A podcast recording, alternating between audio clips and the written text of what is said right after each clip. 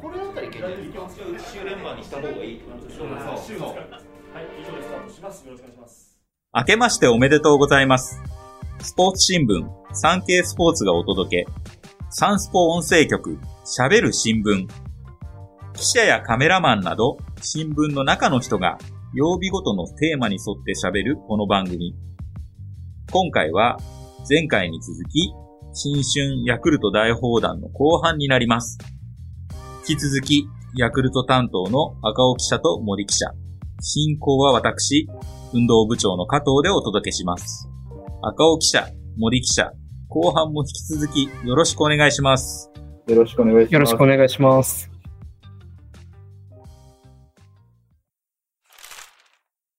まず赤尾キャップ、はいえーリーグ3連覇を目指すス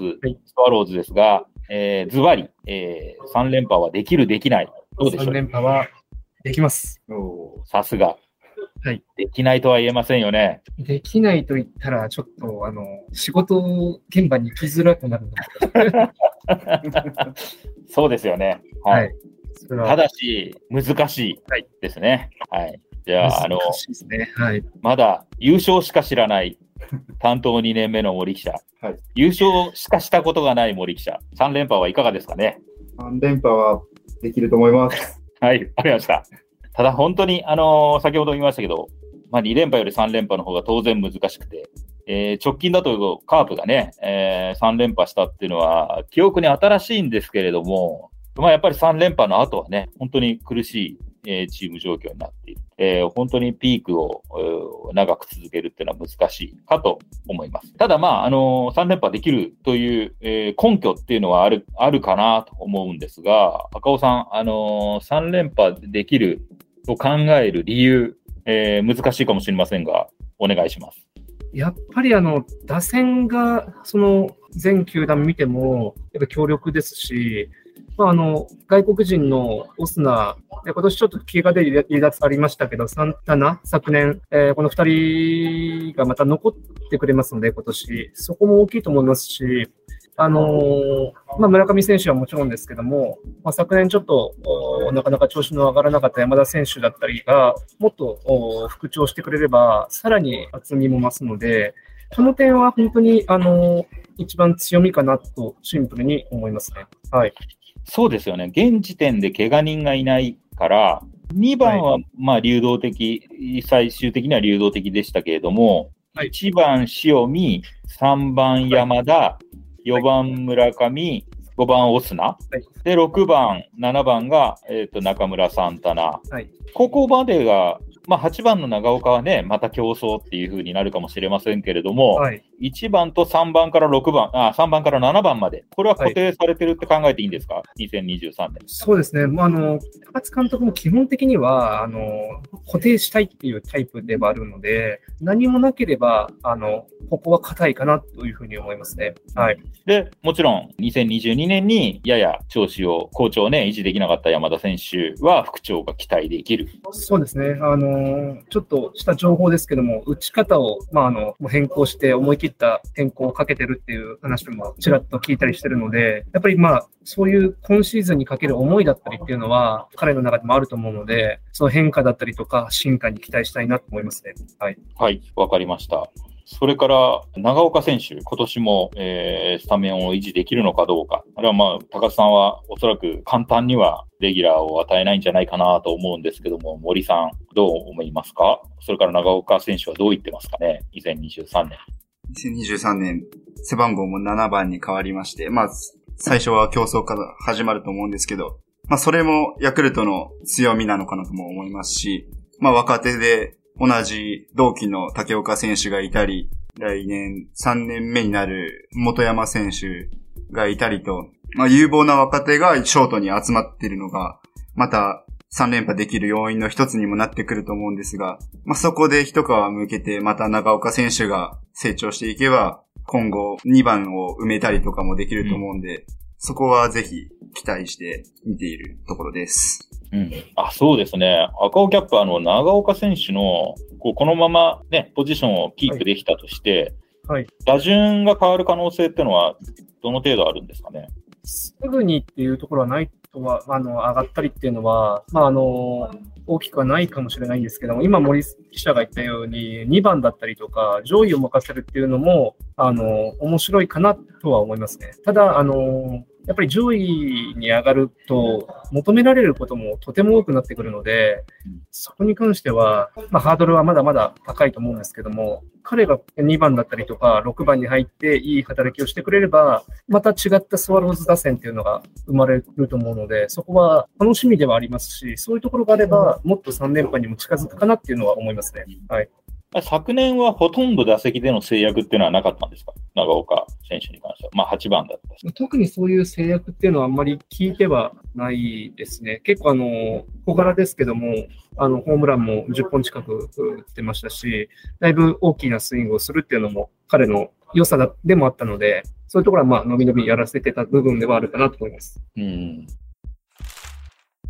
あと、若手で言うと、森記者。はい。キャッチャーがね、中村選手が WBC に選ばれることが確実で、そうなると3月の20日ぐらいまでずっと中村選手はいなくなるわけですよね。で、オープン戦で中村選手じゃないキャッチャーが受けるってことになりますけど、そうなってくるともしかしたら開幕のキャッチャーもね、中村選手じゃないっていう疲れとかを考慮されて、そういう可能性もありますけど、やっぱりそうなってくると、内山選手ですか？そうですよね。そこに期待を僕もして、取材をしておる途中ですね。内山選手以外には、キャッチャー、チーム選手以外には、まあ、古賀選手であったり、まあ、育成には松井選手もいたり、あとは、まあ、いろんな キャッチャーがいらっしゃる中で、まあ、内山選手は、まあ、打撃がもうものすごい魅力があるので、まあ、そこに、まあ、島、新しい新任のコーチと一緒に、守備面であったり、キャッチャー面を鍛えていけば、どんどんどんどんと日本代表にも選ばれるような選手になると思うので、ぜひ活躍してほしいなとは思ってますね。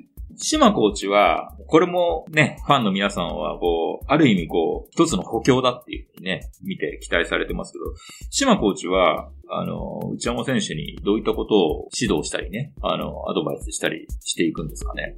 まあ、試合中とかはもう延々と喋ってるっていうのをよく聞きますね。まあ、守備の間でもそうですし、攻撃の面でもそうですし、まあ、守備であったら、配球はどんなことをしたらいいのかと、スローイングの仕方であったり、まあ、打撃面であったら、こういう狙いを持ってやった方がいいよとか、まあ、どういう狙いを持ってやってるのとか質問をしたりとか、そういう、まあ、常に喋りながら教わるのが、島コーチのスタイルなのかなとも思いますね。師匠そっくりですね。野村さんうんで。すね。ね。あの、秋季キャンプは、島コーチは行ってなかったんですいや、秋季キャンプも島コーチが付きっきりで、かほとんど一緒にやってましたね。秋季キャンプはね、ずっと森記者が現場で取材してましたけど、ずっとそういう光景ですか？そうですね。全体練習が終わってからも、室内練習場に行って、素振りとかバッティングとかするんですけど、そこも一緒に、ずーっと一緒に、あ、バッティングの居残りにも、島さんが付き合うんですか？あ、そうです。バッティングの居残りも一緒になってやって、あぐらかきながら喋ったりとかもしてました。島さんは、内山選手のことをどう言ってるどういう風に期待してるこうすればもっと良くなるとか、そういう話はしてますか？そうですね。まあ監督も含め、ん。まあ内山選手についてはすごい厳しく見てるなっていうのは印象としてあるんですけど、まあその中にはまあ期待がものすごくあるわけで、攻撃面についてはもう、周期練習の練習試合2試合でも、2試合連続でホームランを打ってるので、もう文句の言いようがないような活躍をされてるんですけど、うんまあ守備面、まあ特にスローイングとかについては、すごいアドバイスをしたり、まあ厳しく見て接しているような形には見えますね。うん、わかりました。もしかしたらね、その、本当にこの WBC の間の1ヶ月間、村上選手、中村選手、まあその他、ね、山田選手も入るのか、まだ、あのー発表されてない、現この収録の段階ではね、発表されていないんで、村上、中村両選手以外はちょっとわからないんです。そこで抜けたところのポジションでパンと伸びてくる選手がいれば、一気に層が厚くなるんで、そこは期待したいなと思います。えー続いて、注目の投手陣ですよね。去年は日本シリーズで、まあ本当にそれまで層の厚さ、リリーフ頑張りました。ただ、日本シリーズでは逆にオリックスの方にリリーフ陣のね、目がいってしまって、最終的にはね、あのーまあ本当にいい試合でしたけども、紙一重の差で、えー日本一ができませんでした。まず、赤尾キャップ、今年の、えーローテーション。まあ、あの、先発候補は、たくさんいるんでしょうけども、じゃあ、開幕ローテに入ってきそうな6枚、上げてるとしたらどうでしょまあ、あの、4人には確定してますね。うまず4えっと人。はい。まあ、まず小川投手、はいえーそれから高橋奎二投手、うんこの2人は表と裏の1枚、えっと初戦ですね、を任されるんじゃないかなとと思っておりますし、今年の実績から言っても、ここかなとは思っています。あとはサイスニード投手ですね。もうあのー今年チームトップタイ9勝でしたので、サイスニード投手ももちろん入ってくると思いますし、あとはやっぱり毎年ですけど、まあ、ベテランの石川投手。このまあ石川投手っていうススパイスは、やっぱりとても重要だなとあの思うので、開幕ローテーションは課題かなと思います。えっ、と、あとはですね、えー先発候補で新外国人2人、エスピナル投手とピーターズ投手という、えー左右2人取ったので、どちらか1枚が入ってくるかなというのと、あとそのもう一枠ですね、をまあ、高梨投手だったり、えーそうですね、えー小沢投手だったり、そこの、そこら辺で争うのかなというのは思いますね。はい。なるほど。はい。大沢、高梨、そうですね。それから、うんあとは山下投手。そうですね。はい。まあ、山下投手も、まあ、あの今年終盤に出てきて日本シリーズ投げましたし、とてもいい経験したと思うんですけども、まあ、来年そこの山下投手、まあ、高梨投手、そこら辺は争いになるので、まあ、あの左右の兼ね合いもあると思いますし、あそうですね。う。うんんまあ、開幕、はい、ローテに入ってほしい一人はありますね。はい。うんまあ、ただ開幕当初は、えっと、石川さんはベテランだし、それから外国人投手は出し入れが必要になってくるでしょうから、結局、8枚ぐらい必要になってくるんですよね、おそらくね。そうですね、8枚、9枚、えー必要になってきますね。まあ、石川投手は多分1回、まあ、飛ばすっていうんですか、あとうんなんか10日は開けてのっていうのは今年も続くと思うので、うんはい。カチッと6枚っていうところはないかなとは思いますね。うんはい。まあ、あとは注目は新人の吉村投手だと思うんですけど、高津監まず赤赤尾キャップ、高津監督は吉村投手に関しては先発っていうふうに見てるわけですよね。そうですね、先発として見ています。はい。と浦添のキャンプは多分手元に置きますよね、2軍じゃなくて。そうですね、1軍で、はい、スタートさせる予定ですね。はい。森記者は逆に吉村投手にね、インタビューしたりしてますけど、本人ももう先発でやるつもり？そうですね。まあ、任されたところをやるとはおっしゃってますけど、うんやはり先発で期待されているというのを本人も分かっていると思うので、まあ、そこを目標に2桁勝利したいっていうのも言っているので、まあ、先発で開幕からローテに入るのを目指していると思います。開幕ローテで2桁勝つと。はい。おーそれは本当にお願いって感じですね。はい。わかりました。それから問題は、えーリリーフ。マクガフが抜けたリリーフをどういうふうに組んでいくのかですよね、赤尾キャップ。そうですね。あの、やっぱりあれだけ実績のあって、の人がいなくなるっていうのは、だいぶ大きいと思うので、まあ、誰がそこをやるかっていうところですね。はい。ハワイではまだ高津さんは決めてない感じですか？白紙って感じですね。その時はまだ、あの、新外国人選手のケラー投手うん発表されたんですけど、まあ、その発表もままだでしたし、まあ、あの、4番の村上以外は、あーそうですね、白紙だというところで、えー守護神、開幕投手ともにまだ明言は避けたような感じでしたね。はい。現状、その思い切った配置転換とかがなければ、現状、そのはい。新外国人のケラと、はい。それから清水、はい。石山亮投手、はいこの中からですか？まあ、僕、個人的には木澤投手面白いなと思うんですけど、いた、木澤君がいた。はい、はい、あの、はい。そこら辺はあの森記者に聞いた方が一番詳しいかなと思うんですけど、はい。高校、大学と同級生ですね。同級生の、同じ学部でもありますので。同じ学部、聞いてない情報まで言いましたね。今ね えー、木沢投手、その辺、抑えやりたいとかって本人は言ってます？いや、本人はクレバーな性格なので、そこまではまだ明言はしないと思いますけど、もう心の中では確実に思ってると思いますし、多分もう段階として考えて、どうのし上がってやろうかみたいなところまで 考えてると勝手に思ってますね。まるであの、同じ高校、同じ大学、同じ学部だから、まるであの、その、腹の中まで全て分かっているかのような。そこまでは知らないえ、そういう性格？そうですね。なんか取材対応になるとものすごくクレバーで考え、考えられたようなはい。ことをおっしゃるので、ん。普段と全く違う性格に変わるなってずっと思ってるんですけど、え、普段は何？どうなんですか？結構こう、何？じゃあ腹黒いの？そんなことはないや全然腹黒くないですよ。全然腹黒くないですけど、はい。まあ、マウンドで見るような、すごい熱い男なのかなとも思うんですけど、まあ、いざ喋ってみるとすごいうん。緻密に考えられて、野球のことをものすごく大好きですし、どうすれば上手くなるのかを考えてるような選手なのかなと思いますね。これね、あのー去年のシーズン中もき、ね、森記者に個人的に聞いたんですけど、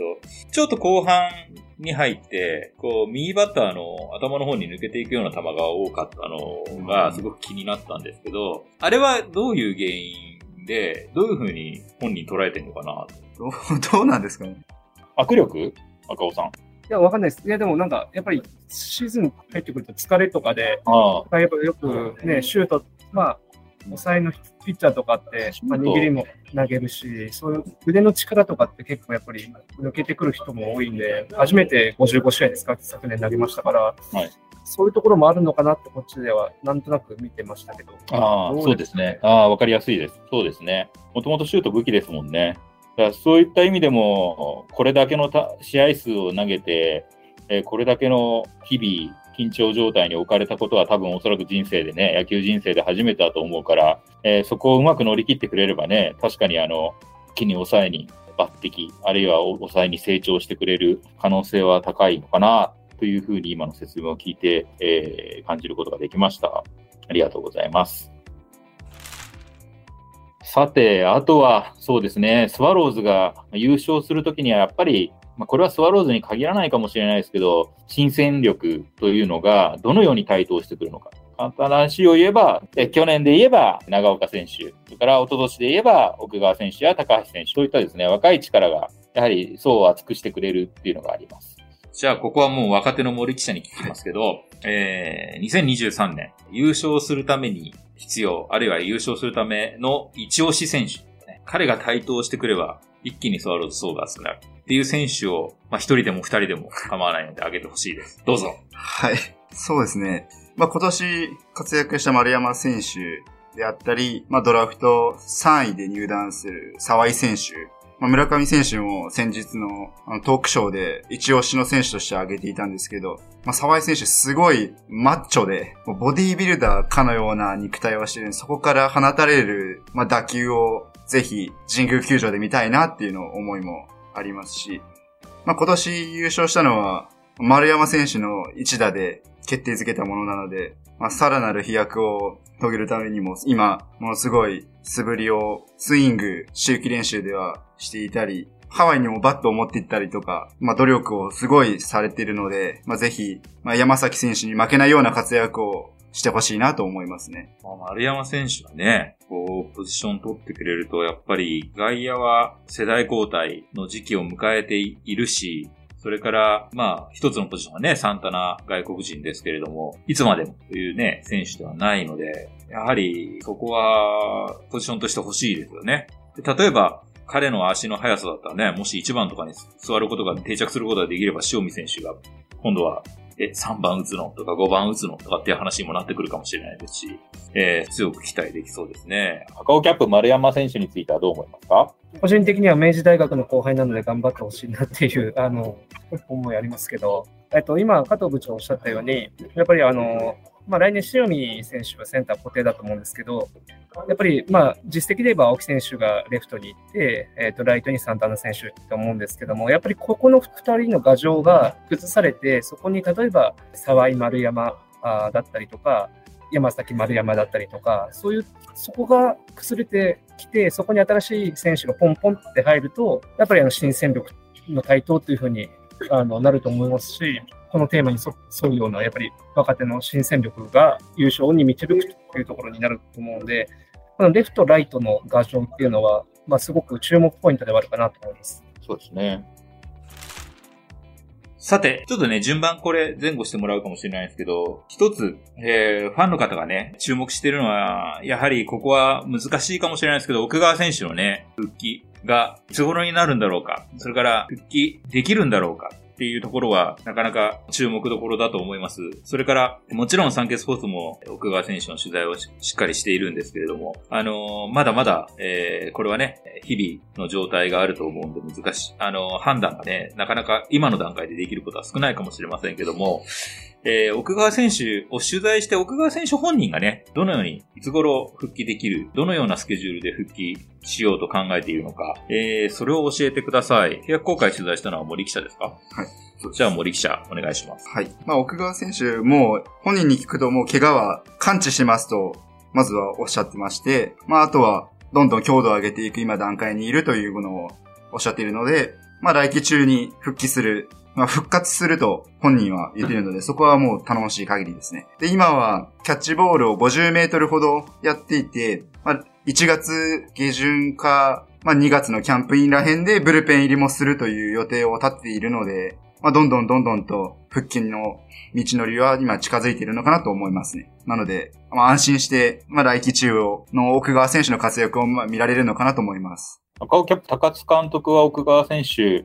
の復帰メド、あるいはあの練習の、えー、メドについては話してますか？シークレットでございます。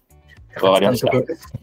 なので、えー高津監督は、まあ、あのトレーナーと、あー奥側の中で進めていってほしいという話をしてますけど、まあ、あの、シーズン中も高津監督の方から奥川選手の方に電話をかけたりとか、まあ、あの、コミュニケーションを取ってると思うので、多分高津監督は心の面ですね、あの、怪我の面というよりも心の面をサポートしていくのかなと思うので、えー進捗に関しては、まあ、いろいろなつてをたどって取材したいなと思います。はい、わかりました。背番号もね、この苦しい状況の中で背番号を変えるっていうのはもう、あのチームにとっても本人にとっても本当に大きな決断だし、決意の表れだと思うんでね、そこはもう前向きに期待して待ちたいなっていうふうに思いますけど、ね、森さん。はい。期待します。もう、背番号18なので、エースとして頑張っていただきたいなと思います。はい。出ました。ありがとうございました。今年もね、えー、サンケイスポーツは、あの、東京ヤクルトスワローズをしっかりと、えー、フォローして、楽しい記事。時にはね、えー、勝負事なので、勝つことばかりじゃないから、負けた時には、えー悔しい、厳しい記事もあるかもしれませんけども、でも、楽しいためになる記事を読者の皆さん、それからこれを聞いてくださってるリスナーの皆さんにお届けしていきたいというふうに思っています。えー、今年は、あの、今日出てくれました赤尾キャップ森記者だけではなくですね、え第3の担当記者も現れる予定でいますんで、より楽しいサンスポの、えースワローズ記事をお楽しみください。今日は、えー、赤尾記者、森記者、ありがとうございました。ありがとうございました。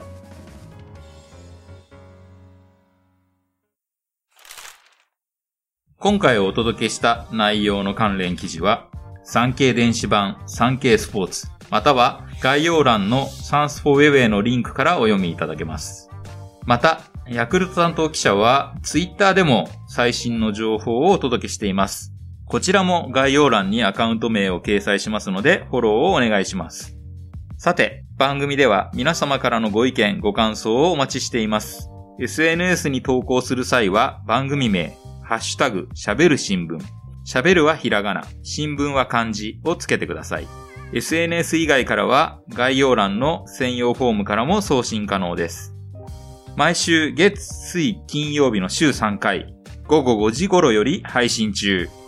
次回はあさって6日金曜日。通常モードに戻りまして、金曜テーマ、耳寄りサンスポとして、サンスポ紙面に掲載された1週間の記事から、音声局がピックアップした耳寄りなニュースをお届けします。ヤクルトファンの皆様、2023年もサンスポをよろしくお願いします。